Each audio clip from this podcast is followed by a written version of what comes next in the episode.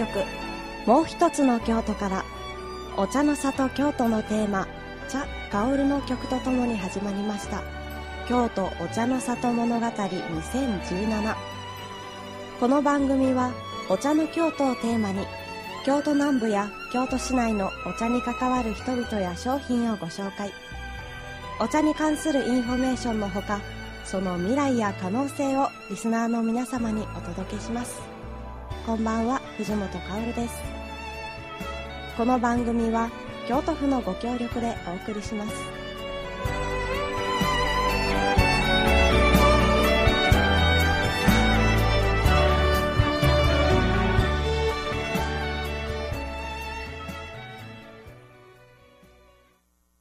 5回にわたって放送します京都お茶の里物語。第4回目の今夜は安政元年創業株式会社チキリア代表取締役社長の米内正明さんにスタジオにお越しいただきました。米内さんどうもありがとうございます。こんばんはよろしくお願いいたします。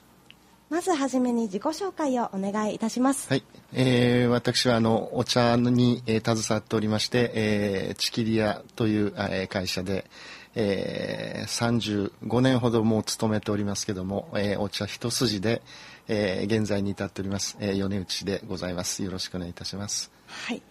どうもありがとうございます。こちらこそ。あの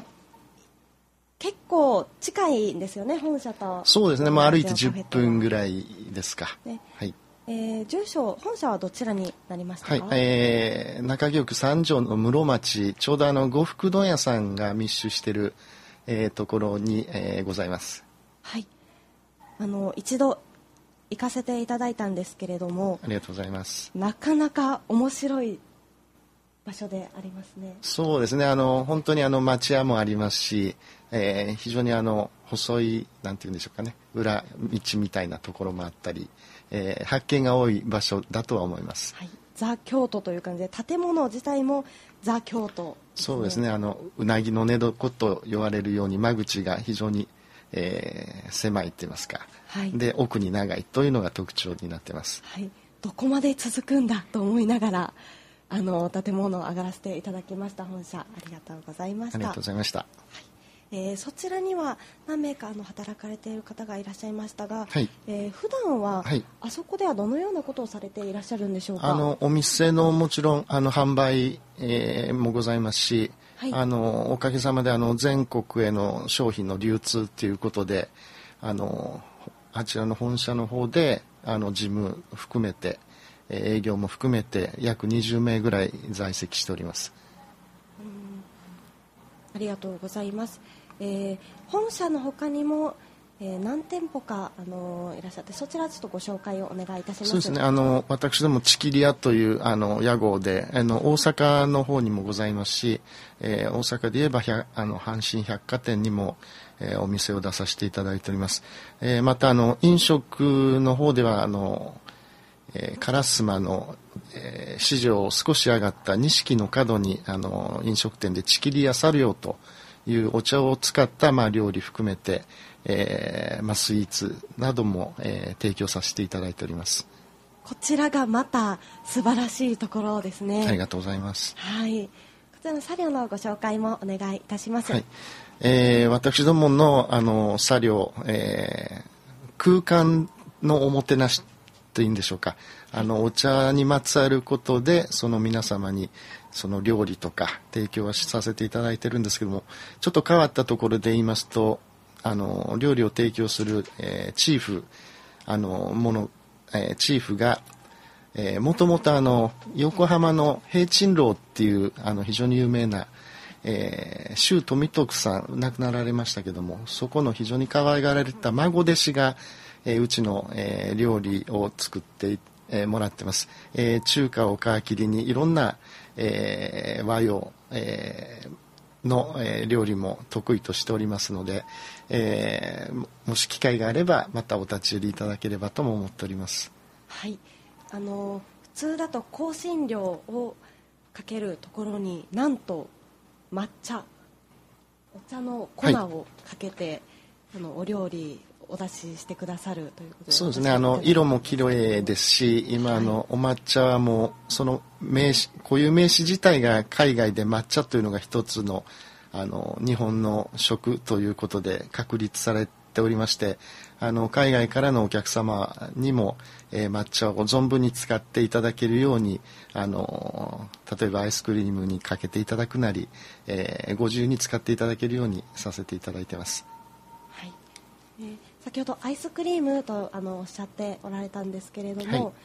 あのアイスクリームにかけたりあといろんな楽しみ方があるえー、お茶のジャムですね、はい、こちらあの商品チキリ屋さんの方で、はい、あの取り扱っていらっしゃるということで、はい、これがまたすごい人気なんですよねありがとうございますあのちょっと遊び半分で作った商品なんですけどもそうなんですあの本当にあのいろんな方々からご好評いただいておりましてつい2週間ほど前なんですけども、はい、結構遠方の方がご購入いただいたほうじ茶のジャムっていうのがあるんですけどもはい、あのご購入いただいて私どものホームページを見ていただいたのかその先ほどのシェフがレシピとして作ったその、えー、牛乳を温めてホットミルクにしてそのほうじ茶ジャムを、えー、溶かしてお飲みいただく、まあ、ラテみたいな感じのものが非常にあのその方に、えー、ご好評いただきまして SNS で発信をしていただいたんですけども。えー、それがなんと、えー、拡散していただきましてですね、えー、もう翌週、えー、ネットでの注文が山のようにいただきましてあのまさかここまで、えー、皆さんに喜んでいただけるのか、えー、いただいたのかなっていうふうに改めてなんか あの思った次第です。はい、また面白い広がり方といいますか、はい、面白いですよね最近のそうですね。もう本当にあの常識では考えられない使い方であったりとか発想であったりっていうことで本当にあのインターネットすごいなというふうに思っています。はい、えー、今ご紹介いただきましたあのジャムそしてもちろんお茶製品そして、えー、カフェといいますか作業ですね、はい、と、えー、さらにチキリ屋さんではイベントの受け入れもされていらっしゃるということでこちらも面白いのでご紹介お願いいたします。はい、あのやはりあの食べることって皆さんお好きだと思うんですけどもあのそれにまつわる形で、えー、いろんな文化の発信もしていきたいなっていうふうにずっと思ってその飲食をあの開業したわけなんですけども、まあ、今までさまざまなあの皆様に来ていただいてます。例えばあのマイマイ京都さんっていうあの非常に京都に根付いたことをこう発信していこうという、えー、マイマイ京都さんが我々のお店に、えー、その会員っていいますか、えー、皆様を、えー、お呼びいただきまして大体15名から20名ぐらいなんですけども、はい、えー、私のどものそのお店で,、えー、でさせていただいているのは茶歌舞伎というそのお茶をこう、えー、見てあるいは飲んで、えー、このお茶がこういうお茶だっていういわゆるそのクイズみたいな形の形式の、まあ、イベントっていうのがありまして、えー、それが非常にあの好評いただいてもうすでに56回、えー、おお見えいただいてます、えー、また、まあ、いろんなあのお茶にまつわることあるいはその、えー、お花であったり、はい、えー、まあ、その食文化に発信する、えー、若林美子さんって東京で非常にあの著名なテレビにも出ておられるあのサロネーゼっていうのを展開されてる北鎌倉の、え、先生がいらっしゃるんですけども、まあ、その方がこちらでも非常に非常に、え、人気が、えー、おありであのその方に来ていただいてその、えー、食事をに、えー、まつわるそのテーブルコーディネートとかまあ、いろんなあのイベントを今までさせていただいております。あのまあ、最後には皆様楽しくお食事をしていただくということで締めくくらせていただいてます。はい、ありがとうございます。たくさんご紹介いただきました。ありがとうございます。後半はですね、はい、そういったもう本当にさまざまな方とお知り合いになってつながっておられる、はい、米内さんはご自身についてお伺いしたいと思います。はい、その前に一曲、今回持ってきていただきました、はい、ご紹介をお願いいたします、はいえー、私のあの大好きな、えー、曲の一つで、えー、中学ぐらいだったと思います。その時に非常によく聴いておりましたあのギルバート・オサリバンの「アローン・アゲン」という曲をぜひ、えー、お聴きいただきたいと思います。よろしくお願いします。米内さん素敵な曲ありがとうございました。確か中学時代だったと思いますけどもあのオリビア・ニュートン・ジョンであったりもちろんこのギルバート・サリバンあるいはクイーンとかエルトン・ジョンとか非常にあのグループサウンズ含めて流行ってた時の一番印象に残る曲でえ最近ではあのミスター・チルドレンの桜井さんがえー、何かコンサートの時にこのお話をギルバート・オサリバンのこの「アロン・アゲン」っていう曲を紹介されたのをちょっと記憶しておりまして、えー、なんか一緒だなって逆に感動してます。はい、はい、どうもありがとうございました。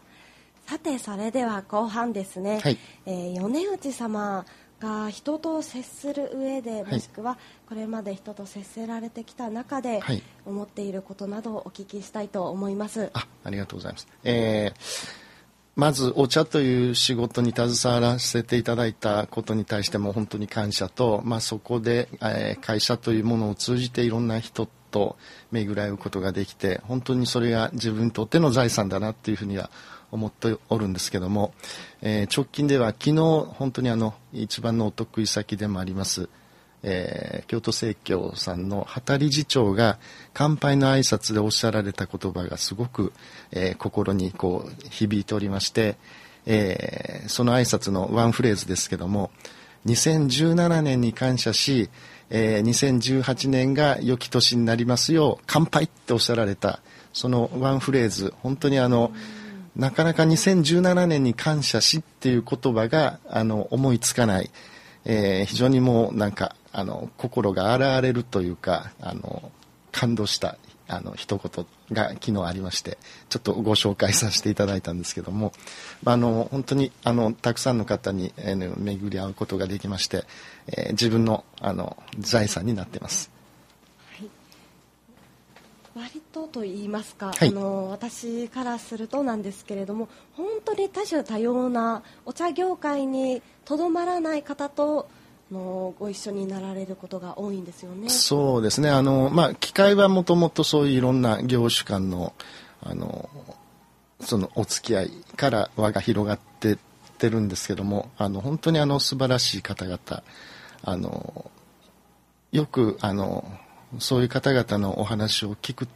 たびに自分の中で、はい、えー、もっとこうしないといけないとか、えー、考えさせられることがあるんですけども、まあ、ある方のあのまたご紹介になって恐縮ですけどもあの、まあ、我々お茶を販売していかないといけないんですけども売れたと、えー、売ったは違うと。うん、あのそのひと一言だけどもその受動的か能動的かっていう売ったということについてはその何か意思があったり、えー、そういう形で、えー、数字に残していく売れたっていうのはもうなんか受け身でやっている、まあ、そういうことをおっしゃられた方もいらっしゃいますしあの本当に、えー、たくさんの名言格言みたいなものが、えー、自分の中にもあります。またあの先ほどご紹介いただいた作業で、はい、えー、米内さんご自身がお客様と接する機会があったというお話を以前伺いまして。そうですね。あのそのオープン当時あの何もできないんでレジを打つぐらいしかできなかったんですけども、はい、あの商売の原点だなって思ったのが例えば広告も何もしなくてお客様がご来店あお店に来ていただく。それでご注文をしていただく。で召し上がっていただく。そしてあの、まあ、変な話あの値切るということももちろんないんですけどもお金を払っていただいて美味しかったありがとうっていう言葉までいただいてお帰りになられる。なんかあのお店をして改めてあの発見といいますか、えー、目覚めた目覚めさせられたというかお客様から感謝されてえー、お金を払ってお帰りいただくということについてあ商売の原点ってこういうことなんだなっていうことをあのお店を通じて、えー、改めてこう感じたことはありました。すごくシンプルで明快ででもなかなか実行するとなると意識し続けるのは難しいなと私にとっては思うんですけれども。何気ないことなんですけどもう、えー、あの大事なことなんだなというふうに思ってます。はいのそういった中で目指されている理想像といいますか心がけていることなどってございますか、はい、そうですね。あのやはりそのそのおもてなしっていう、はい、あの東京オリンピック東京でね、はい、オリンピックが。滝川クリステルさんそうなんです。はい。あのまあ皆さんそれで改めてその流行語大賞のノミネートとかありましたけどもそのあのおもてなしの真髄といいますか、はい、それはあの自分の中ではあの何とも言えないままあじゃないかなっていうふうに思ってます。まはい、あの例えば、えー、時間とか空間とか人間とかすべてその間というまあ、はい、これがあの形とかでは表せないんですけどもあの一番その人と人との接する相手の気持ちを分かるとかそういう意味でその間というものがあのおもてなしの真髄っていうふうに思うんですけどもあのその間が仮にそのあのちょっとギクシャクしてしまえば間抜けになったり間延びになったりっていうふうに思うんで、えーまあ、我々その、えー、会社のものにもそういうことは一番大事じゃないかというあのこれも格言なんですけども確か田中角栄さんの本だったと思うんですけども、はい、人の顔を想像されて例えばえー、目は2つあって耳も2つあって口は1つだっていう。ということは相手をよく見て相手の話をよく聞いて自分が発信するのはその半分でいいというようなことが確か本に書いてあったんですけどもまさしくそのそれも間につながるのかなというふうに思ってますので、えー、極力、えー、それを実践したいとは心がけています。お茶の世界ってまさに間ですよね。そうですね。そのおもてなしということで言えばお茶っていうものは切っては切れない日本の本当に文化だというふうには思ってるんですけどもあえて「粗茶ですが」という言い方をしたりとか、はい、あのまあそれもお茶の間というのも一つの間でもありますし、はい、あのお茶というのは本当にそういう意味では奥が深いものだというふうにあの思ってます。はいありがとうございます。とまあのお話すごくすごくその通りだなと思いましたと普段まあお茶に関わっておられて、えー、そういった間というような、はい、あの意識だったり踏まえて、米内様が目指される今後の未来についてお伺いしたく思います。今後の未来ですか。はい。そうですね。あのまずこのなんて言うんでしょうか。ご家庭で急須がない家庭ご家庭が多くなってるっていうのが事実でして、はい、であるアンケートがあった時にその小学生の方を対象に急須を見ていただいて急須だって分かった方が3割しかいなかったっていう、えー、そういうことをちょっと耳にしたことがあるんですけどもそうなんですか、えー、あの自家消費って言いますか家庭で急須を使ってお茶を飲んでいただくっていうことがだんだんあの疎遠になってきてるっていうのがなんか統計でもあるようなんですけども、はい、そこをなんとかしたいなっていうふうにはあの根本的には思ってます。今だとあのティーバッグで確かに簡単にお茶に対しては触れれますけど、はい、お茶の茶器までは、はい、なかなかないかもしれないですね。そうですね。あの本当にあの本来のお茶の味っていうのはまあえもちろんペットボトルも今非常に技術革新をされて美味しい味に仕上がってますけども本当にあのお茶の心って言いますかそのお茶がこういう入れ方をしたら一番美味しい最も美味しいっていうことがそのお茶自体いろんなお茶に持ってるわけで、はい、それを見抜いて我々が一番最適な入れ方をするっていうことを、まあ、まあ瞬時っていうんでしょうか。あの見分けてしていくと。例えば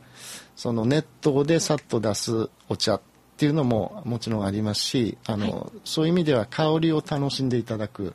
えー香りを楽しんでいただくお茶は例えばほうじ茶であったり玄米茶であったり、先に飲む前に鼻からその香りをこ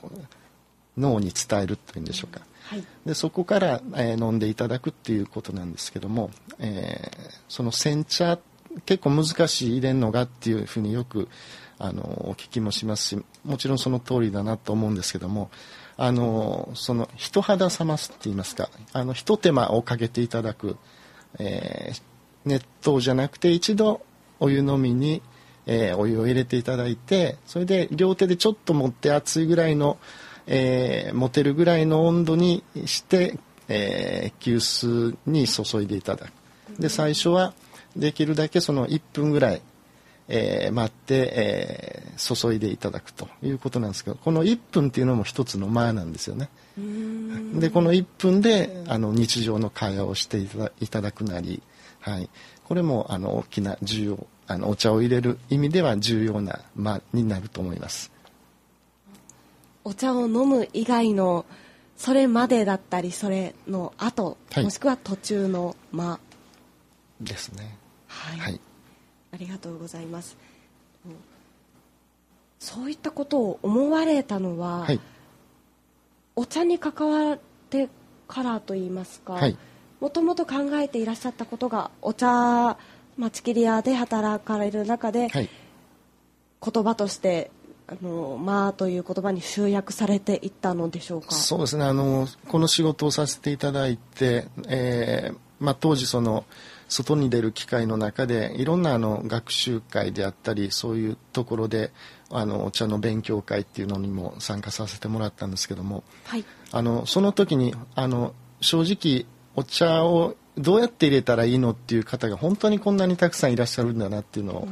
えあの思い知らされたって言いますか、はい。えーその時にあのどういうふうに入れておられますかっていうことをお聞きしたらあのよくお茶の裏面パッケージの裏面に入れ方とか書いてあるんですけどもその通りされる方ってそんなにいらっしゃらない。はい。で例えばお母様であったりあのそういう背中を見てこうやって入れたらいいんだなというような方々がほとんどだったんですけども、まあ、そこでちょっと我々がこういうお茶はこういうふうにして飲んでいただいたらあの美味しく飲めますよと。より美味しく飲めますよということを少しこうお伝えするということであのそれでそこで発見が生まれてそれをまたあの持ち帰っていただいて実践していただけるということについてあのその後のこの感謝状というかあのお声を聞いたらあのそれからあの美味しく入れれるようになりましたということを聞けばすごくあのなんて言いますか、えー仕事冥利っていうんでしょうかお茶に携わってよかったなっていう思う瞬間ですね。ああそうなんですねそういったあのやり取りもまたまあですね。そうですね。あの本当にあの対お客様って言いますか。それも非常に重要なことなんであの一方的にしゃべるんじゃなくてやっぱり感じ取っていただくということが大事じゃないかなと思ってます。はい。どうもありがとうございます。ありがとうございました。まだまだお話伺いたいんですけれども今回お時間が来てまいりましたので、えーまた改めてお茶の機会だったりいろんな機会にお話伺いたいと思います。どうもありがとうございました、はい、ありがとうございました。えー本日は安政元年創業株式会社チキリア代表取締役社長の米内正明さんにスタジオにお越しいただきました。どうもありがとうございます。ありがとうございました。はあ、最後にお茶の京都博のイベント情報をお知らせいたします。皆様次回をどうぞお楽しみにこの番組は京都府のご協力でお送りいたしました。ここでお茶の里京都関連イベント新春手もみ茶奉納のご紹介です。長谷宗園の製菓のホイロで大晦日から仕上げた手もみ茶を年が改まる元日深夜茶宗明神社へ奉納します。日時は12月31日日曜日から2018年1月1日月曜日。場所は宇治田原町長谷宗園製菓茶宗明神社です。京阪バス工業団地口バス停から徒歩35分です。ライトアップや灯籠の明かりで浮かび上がる聖火周辺の幻想的な雰囲気もお楽しみください。年越し年明けは新春手もみ茶奉納にぜひお越しください。